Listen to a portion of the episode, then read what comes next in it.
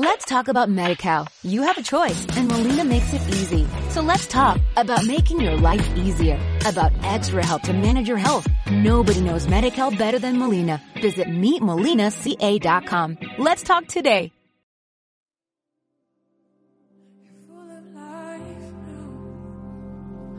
full of passion.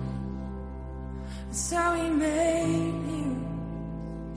Just let it happen. You're full of life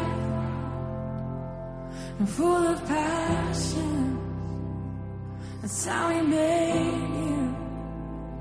Just let it happen. You're full of life now full of passion. That's how he made you. Just let it happen.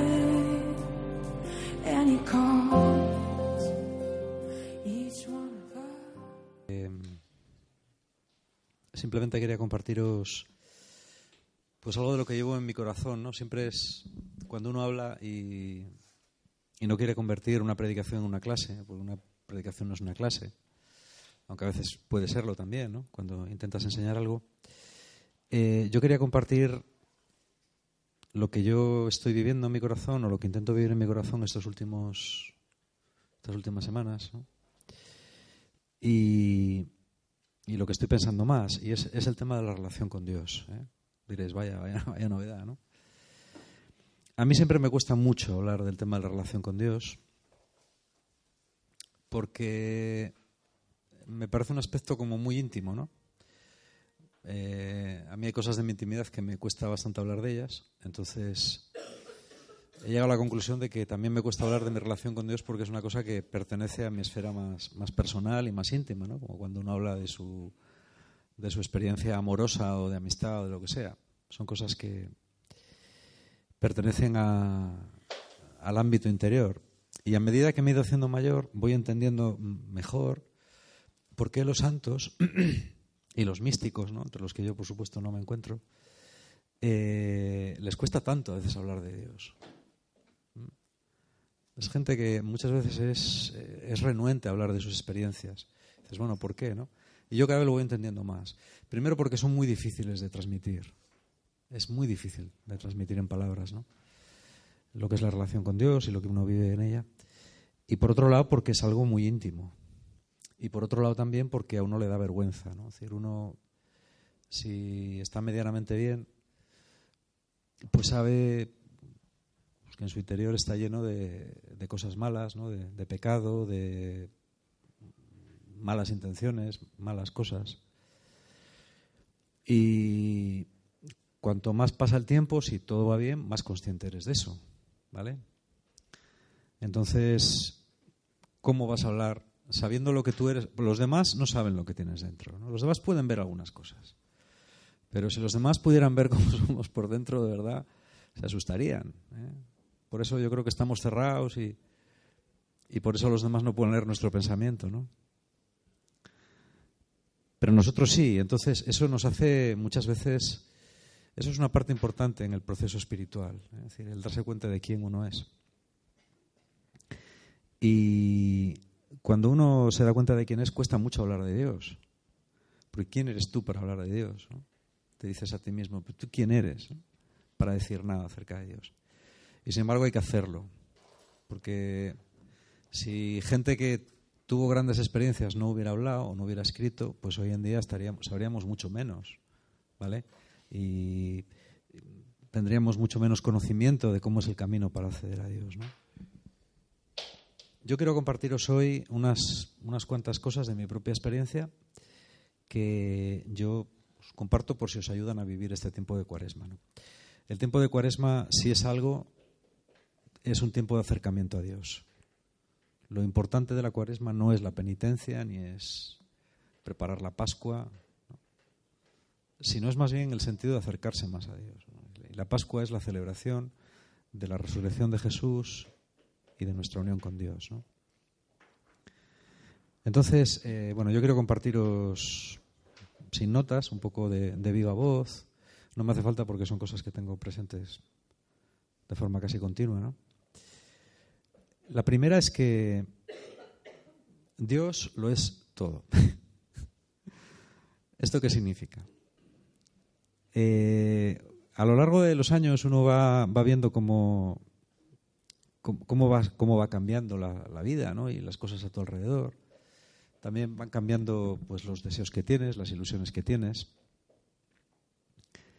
Hay una edad en la que es decir, a medida que pasa el tiempo, quizás vas esperando menos cosas de la vida. ¿eh? Cuando tienes 20 años, pues la vida hay muchas cosas que no has vivido, ¿no? Entonces la vida se abre como un inmenso abanico de posibilidades, de cosas que no sabes cómo son, porque no, porque no las has experimentado, ¿no? Cuando llegas a los 40, pues ya muchas de esas cosas sí que las has vivido. Normalmente, la experiencia que tenemos es que eh, las cosas no eran lo que nosotros pensábamos. Por lo menos en mi experiencia ha sido así. Eh, yo he disfrutado de muchas cosas de la vida, pero las expectativas que yo tenía a los 20 años eran, eran mayores. ¿no? Yo pensaba que la vida iba a ser más maravillosa de lo que, de lo que ha sido, aunque no haya sido mala. Pero no ha sido tampoco lo que prometía, ¿no? Te das cuenta de que muchas de las cosas que, en las que tú cifrabas tu felicidad, ¿no? no sé, pues la carrera profesional, el amor, la relación de pareja, no eran lo que tú pensabas. Aunque hayas tenido éxito, un relativo éxito, como entiende el mundo, ¿no? Eh, si hablas con gente que ha tenido incluso mucho más éxito que tú, cuando son sinceros, yo he tenido ocasión de hablar con alguno, ¿no? Y te dicen lo mismo dicen, bueno, esto no es lo que yo pensaba. Eh, no te creas que no te creas que esto es lo que parece, ¿vale? Entonces, ¿qué te va quedando? Este proceso se va haciendo, yo creo que cada vez más progresivo. Y llega un momento, Billy Graham, que murió eh, la semana pasada, con 99 años, él escribió a los 80 y muchos, escribió un libro eh, llamado Nearing Home, Nearing es acercándose a casa, ¿no?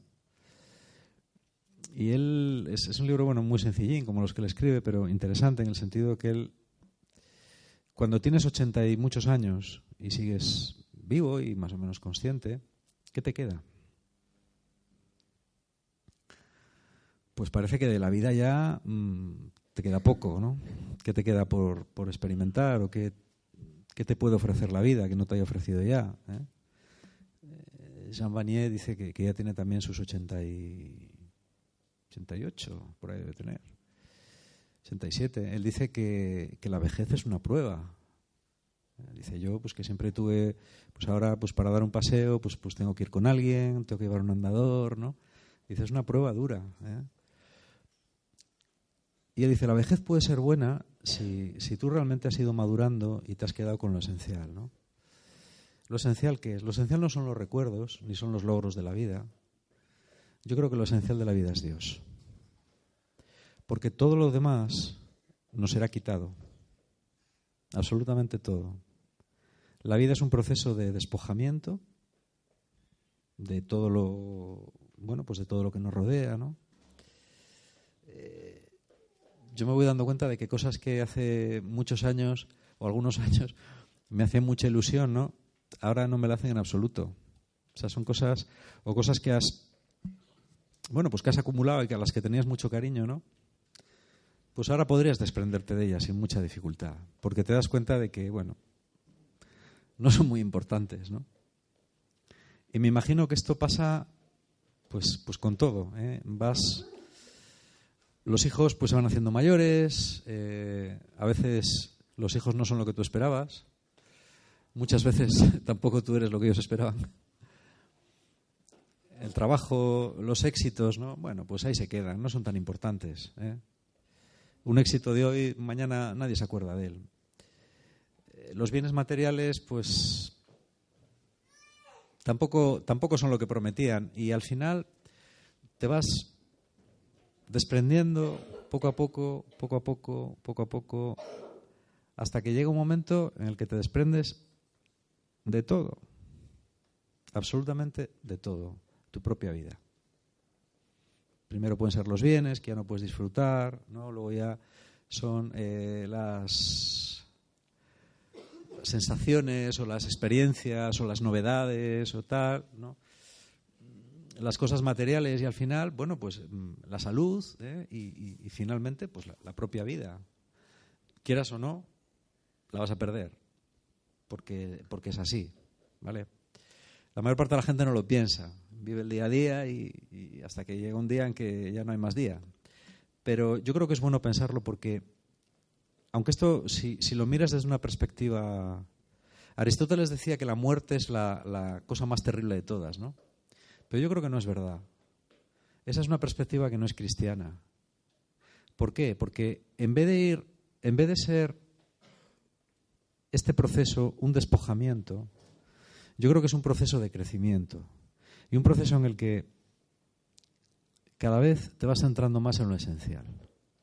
Y si lo vives bien, porque se puede vivir mal, pero si lo vives bien, yo imagino que a medida que pasa el tiempo, vas yo por lo menos lo noto en algunos aspectos, ¿no? Vas como reconciliándote más con las cosas. Y con la gente y contigo mismo. Vas aceptando que eres como eres. Vas aceptando que los demás son como son. Y está bien así. Y está bien que tú seas así. Eres así. Has intentado lo que has podido, te has mejorado lo que has podido, lo que no has podido, ¿no? Y está bien, ya está. ¿Eh? Y, tienes que ir aceptando que, que eh, es un crecimiento cada vez mayor de lo espiritual y un decrecimiento cada vez mayor de lo material. De que las cosas por las que tanto has luchado a lo mejor te das cuenta de que no merecían tanto la pena y cosas que te parecían secundarias de pronto se empiezan a volver muy importantes. ¿Mm? Por ejemplo, hace poco leía, ya lo he comentado en alguna reunión, ¿no? alguien que decía, en su lecho de muerte, ¿eh? nadie lamentó no haber pasado más tiempo en el trabajo. Por ejemplo. Nadie en su lecho de muerte dijo, cachis la mar, tenía que haber trabajado más. Gente dice, no, tiene que haber trabajado menos, porque muchas de las cosas que hice no merecía la pena. Hubiera merecido más la pena otras cosas. ¿Vale? Y eso está bien. Lo que va creciendo en nuestra vida, y creciendo, y creciendo, y creciendo, y creciendo, y creciendo, es Dios la relación con Dios es difícil. La relación con Dios no es una cosa fácil, ¿no? Porque Dios es. Eh, Dios es, es muy, muy raro para nosotros. Se comporta de una manera eh, extraña y con una lógica diferente a la nuestra. ¿vale?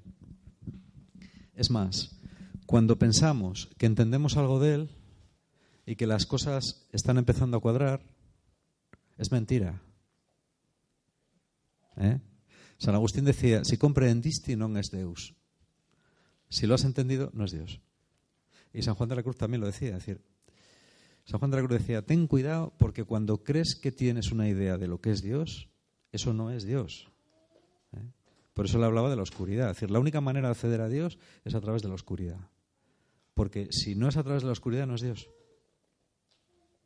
Cuando lo ves desde esta perspectiva, ¿Qué es lo que significa? Eh, a mí esto me ha costado mucho. ¿eh? Yo, si una cosa me cuesta entender es por qué Dios permite el sufrimiento de los inocentes.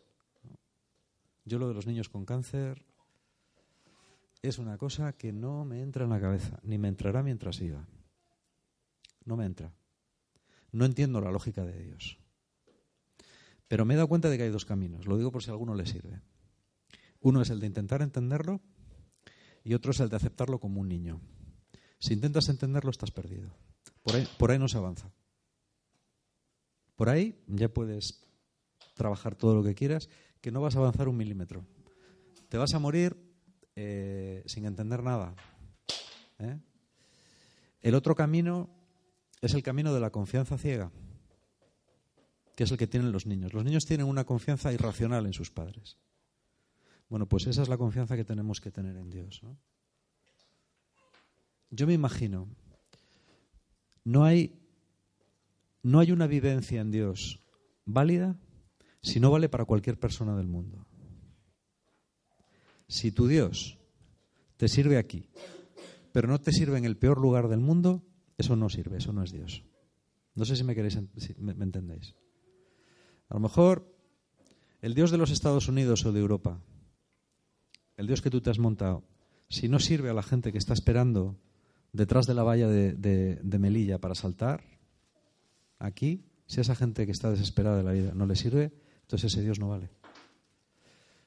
Si ese Dios no sirve para los padres de un niño con cáncer o de una niña que se está muriendo de cáncer y que la estás viendo morir entre dolores, ese Dios no sirve. Y aunque parezca imposible, hay una manera de vivir esas cosas con paz. Y es viviéndolas como un niño. Es diciendo, mira, Señor, yo no entiendo absolutamente nada de este mundo. Y tampoco entiendo tu justicia. Yo por lo menos no la entiendo. Si vosotros lo entendéis, allá vosotros. Por eso digo que esto es una cosa muy personal. ¿eh? Pero lo que puedo decirte es que tú eres la única garantía de que todo esto tenga algún sentido. Y yo opto por eso. Es una opción. Cuando optas por eso, o lo intentas, de alguna manera Dios va llenando los insentidos de tu vida y se va haciendo cada vez más importante, cada vez más importante, cada vez más importante. ¿no? Eh, no importa lo que sientas, no importa lo que a ti te parezca, ni siquiera...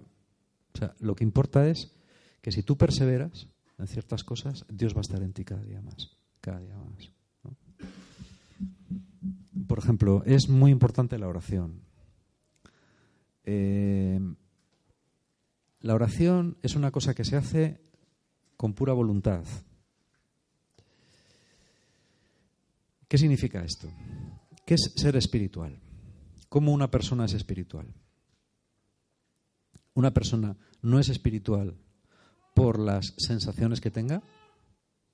Las sensaciones que tienes, por ejemplo, místicas o tal, no tienen ningún valor, ninguno. Absolutamente ninguno.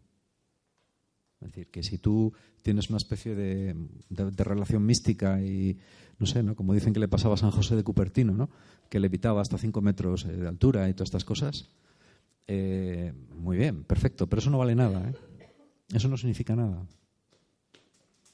Eso, si viene de Dios, si no es un fenómeno mm, que todavía no podemos explicar por las leyes de la física, si viene de Dios, eso no significa nada. Si tú tienes una consolación y un éxtasis arrebatador, eso no significa nada. Ni siquiera significa que te vas a salvar. ¿Qué es lo que significa algo? Tu perseverancia en buscar a Dios. San Juan de la Cruz lo decía, jamás, jamás busques las cosas super espirituales, ni super paranormales, ni cosas de esas. Es un error, es un camino equivocado. No busques eso. Si viene, no pasa nada, pero no lo busques, porque si lo buscas te pierdes. ¿Eh? Yo veo cristianos que, que han hecho de su vida eh, buscar esas cosas. Dones extraordinarios, milagros, carismas, sanaciones. Todo eso está muy bien si viene, pero no tiene ninguna importancia, no tiene valor desde una mentalidad de Dios, ¿eh? claro, desde una mentalidad humana es la leche. Si tú tienes un carisma de curaciones, bueno, es que eres increíble. No, no. El Evangelio de San Mateo dice, pero si en tu nombre hicimos milagros. Sí, pero da igual, apartaos, nunca os conocí. Es muy importante esto. Hay mucha gente que se desanima en la oración, ¿no? Eh, cuando, cuando te pones en oración y, intentas concentrarte en Dios y pensar en las cosas de Dios, continuamente te distraes y te distraes y te distraes. Y de- viene una distracción, viene otra distracción, viene una tentación, una distracción, te aburres, te cansas, ¿no? Es muy importante perseverar. Es muy importante perseverar. ¿eh? Si puedes hacer media hora de oración, luego una hora de oración, eso ya cada uno depende de su psicología. Pero si puedes hacer una hora de oración al día, ¿no? dedicarle de las 24 horas, dedicársela una exclusivamente al Señor. Y perseverar, perseverar de rodillas delante de un icono o, sentado o como sea, pero dedicarle ese tiempo a Dios, independientemente de lo que sientas o no, eso es ser espiritual. Si haces eso, eres espiritual. Si no lo haces, no. ¿Mm? Si después, poco a poco, a medida que pasa el tiempo, por ejemplo, a mí una práctica que ahora me ayuda bastante es, eh, yo en el coche suelo llevar, bueno, música clásica, a veces pongo la radio también, pero suelo llevar música, muchas veces música clásica, ¿no? Pues esta, estas últimas semanas he dejado de, escuchar música clásica e intento, mientras conduzco, concentrarme en Dios, ¿no? No es, no es lo ideal porque, claro, estás, te puedes concentrar demasiado porque te concentras mucho en Dios, a lo mejor vas y le ves ya directamente, ¿no? De tanto que te concentraste, le dice, joder, ¿cómo te concentraste? Mira, estás aquí. ¿eh? Pero, pero sí que de alguna manera vas, vas creando un hábito de, de oración continua, ¿no? Es decir, en el cual... Eh, le preguntaba una vez a Juan Carlos Ortiz, una persona decía, ¿usted cuánto ora? Juan Carlos Ortiz decía, pues no, te sé decir. Porque oro continuamente. Dice, ahora mismo cuando salgas de este despacho, yo voy a seguir orando. ¿Eh? Es una cosa que me sale. Dios es como si estuviera aquí. ¿Eh? Hay gente que vive así. El padre Rubio, un jesuita muy famoso, se dice que una vez fue a la estación de, de autobuses y pidió dos billetes. Es por la costumbre. ¿eh? No sé si será un cuento, ¿no? Pero Dios acaba convirtiéndose en una presencia. Y, y, aunque sigas pecando y sigas metiendo la pata, es diferente. Dios sigue ahí. Dios sigue ahí, ¿no? Y va creciendo cada más en tu vida. Y el resto de las cosas que antes te preocupan tanto, pues dejan de preocuparte tanto. Y entonces adquieres la paz. ¿Vale? Otra cosa que quería decir es que cuando realmente amas a Dios, y el amor de Dios no es sensible, es práctico, eh, te ayuda mucho a no pecar. Puedes cumplir, puedes intentar no pecar por ley o puedes intentar no pecar por amor. Intentar no pecar por ley es muy difícil, muy difícil. Porque dices, esto me cuesta mucho. Pero cuando vives una relación con Dios a mí a veces me pasa. Eh, y tienes una tentación. La cuestión es, si hago esto voy a cometer un pecado, voy a quebrantar la ley. No es tanto esa como decir, es que yo a ti eso no te lo voy a hacer. Yo no te puedo hacer eso a ti, porque tú eres mi amor. ¿Cómo voy a hacer algo que te ofenda a ti o que rompa la relación de amistad que yo tengo contigo? Eso no puede ser, porque tú eres lo más importante. Lo más importante eres tú. No hay nadie más importante, nadie, ni nada. Tú eres el verdadero importante. Y si no lo eres, quiero que lo seas. ¿Eh? Yo te doy todo lo que tengo y todo lo que soy, ¿no? Muy dice la oración esa famosa San Ignacio, ¿no? Toma, Señor, y recibe mi voluntad, mi amor, entendimiento, mi libertad, mi haber, mi poseer. Vos me lo disteis, a vos, Señor, lo torno, todo es vuestro. Disponed a voluntad. Dadme vuestro amor y vuestra gracia eso me basta. ¿Eh? Joder, es una oración muy chula. Yo la, hago. Bueno, yo la canto. Eh, toma, toma, toma. Eh, yo, yo os animo a eso. Es decir, al final, el, el, valor de una comunidad, al final es eso, ¿no? Es la relación que cada persona tiene con Dios. Eso es lo que te moviliza a hacer el bien, a preocuparte de los pobres, a, a ser mejor, a esa es la base de todo. Sin eso no vamos a ninguna parte. ¿eh? Yo por eso quiero animaros mucho en esta cuaresma que, a que busquéis a Dios intensamente, de todo corazón, en cualquier momento del día o de la noche. ¿eh? Porque sientas o no sientas, aunque te parezca que tú eres muy burro y que no sientes nada, ¿no? eso no significa nada. ¿eh? La fe oscura, la que no se siente, a veces es la mejor de todas, la más pura. Eso ya lo decía San Juan de la Cruz. No, no me lo invento yo, ¿no? Entonces, es eso. Aunque la oración pueda parecer eh, cansada o, aburrida, o a veces te parece que pierdes el tiempo, no lo pierdes, no lo pierdes. A medida que pasan los años, te vas dando cuenta de que no lo has perdido, de que el Señor va haciendo tu obra en ti, ¿no? Y sin desanimarse, ¿no? Sin desanimarse. Por al final todo está en sus manos. Nosotros lo único que podemos entregar es nuestras ganas de estar con Él y de tenerle a Él y de servirle a Él, ¿no? Hasta que llegue el día en que podamos encontrarnos con Él cara a cara y eso será la, la de Dios, ¿no? Nunca mejor dicho. ¿Eh? No sé.